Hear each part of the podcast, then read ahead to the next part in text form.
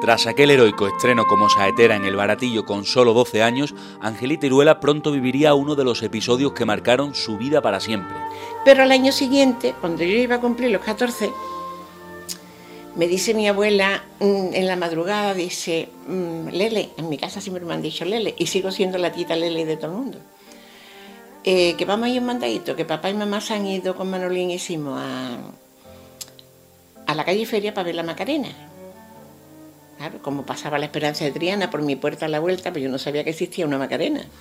Es que vamos a ir mandado. ¿Pero dónde, abuela? A las 4 de la mañana. Vamos a ir a un sitio. La tata se queda con los chicos y tú y yo vamos a ir. Por las dos nos fuimos. Y nos fuimos a la calle Franco. Nos pusimos en, el, en Cordonería Alba y apoyé a las dos. Y cuando yo tenía un problema que en el colegio me enseñaron que Dios estaba en el sagrario. Y yo decía, pero qué Dios más raro que no tiene cara.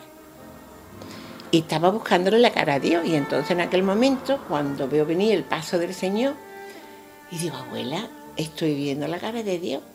Dice, pues quédate con ella. Pues sí, me quedo con ella. Dice, ¿y le vas a cantar? Ay, abuela, eso no. Le tienes que cantar porque te lo pido yo, hija. Pues yo no sé cómo lo hice, pero yo le canté una saeta que yo ya estaba desde entonces escuchándole saeta a todo el mundo. Entonces, los flamencos no cantaban saeta, eran los saeteros. Y yo oía la saeta de Trinita Moreno, de la niña de la alfalfa, de, la niña de los talleres, de Trinivilla, de, de la Finito, del Goro, gente saetero, porque son saeteros. Y yo decía, pues yo quiero ser saetera. Bueno, pues si quieres ser saetera, canta. Y yo me puse allí delante, y una letra que yo le voy a escuchar a Antoñita Moreno, no es quien pinte la agonía ni tampoco el padecer de esa cara doloría que lleva al rayar el día el Señor del Gran Poder. Esto era marzo de 1950. Madre mía. Cuando yo terminé de cantar, allí había gente llorando, un nazareno viene y me da un clavé, digo, abuela, yo mi abuela lloraba, pero abuela, ¿por qué lloráis tanto? Que yo ya no canto más, que lo he hecho muy malamente. Dice, y me llevo delante del paso y dice, júrame delante de él que nunca le va a faltar su saeta hasta que te muera. Pues sí, ya está hoy.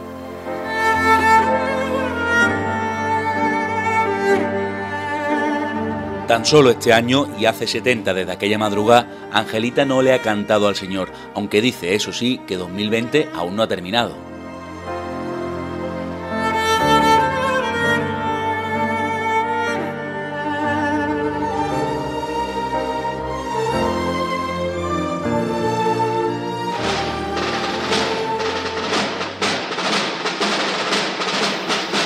A pasar los años tan rápido y que yo seguí cantando a las de mi padre, a Santa Cruz, luego se funda la Hermandad del Rocío, yo estuve como 25 o 30 años ininterrumpidamente cantando en los cultos, cantando en la salida, en la entrada, pero había un sitio clave que es la calle Franco, donde yo le canté la primera vez al Gran Poder.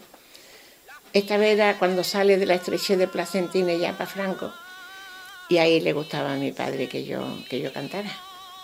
Y ahí fue donde yo un día le canté una saeta de Devuélveme los besos que mi Judas te ha dado.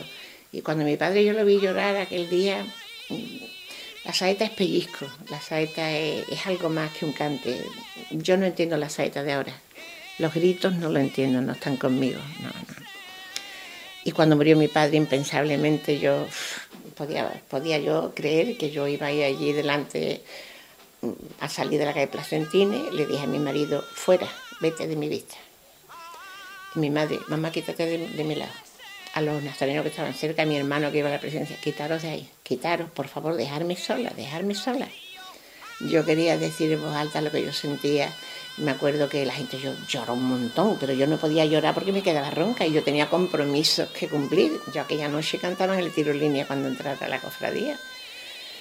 Y entonces yo le, hice una letra, quitarle ese luto negro porque me da escalofrío, que mi padre no está muerto, que está durmiendo en el cielo con su Virgen del Rocío. Entonces di la vuelta y me fui.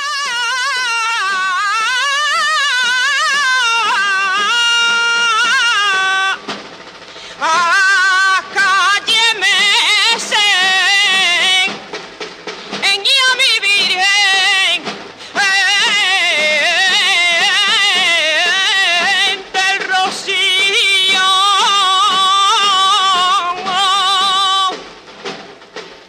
Esa saeta, por cierto, se grabó en 1965 en un disco en el que Antonio Rodríguez Buzón puso la letra y Angelita la voz.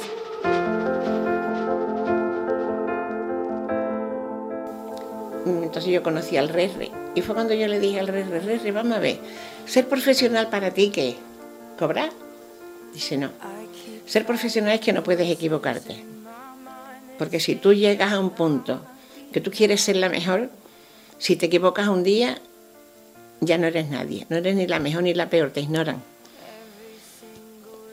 Y es muy difícil estar tantos años procurando no equivocarte. Yo después he estado en hermandades que he sido nombrada saitera oficial de la hermandad. Y luego con particulares, pues también me presenté a muchos concursos.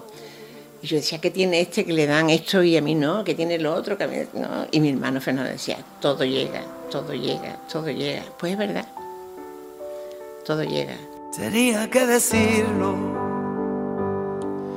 y llegó, pero no fue precisamente un camino de rosa. Por entonces el talento y el trabajo no eran suficientes si se trataba de una mujer. Muy difícil, porque tenías las puertas cerradas. Yo, las mujeres no teníamos firma en un banco, no podíamos tener cuenta corriente. El año 61 yo ya estaba casada y yo fui a Madrid a hacer un curso de patronaje industrial y mi marido me tuvo que dar el permiso para yo viajar sola.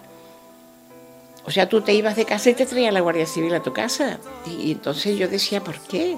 El marido la pega a fulanita, algo habrá hecho. Cacho los moros, ¿pero por qué? Y siempre he sido una rebelde sin causa. He navegado, siempre nadaba contra corriente muchas veces. Pero me ha merecido la pena porque Dios me ha dado una larga vida, he pasado malos ratos y. Bueno. Si me preguntas, te diré vive tu vida.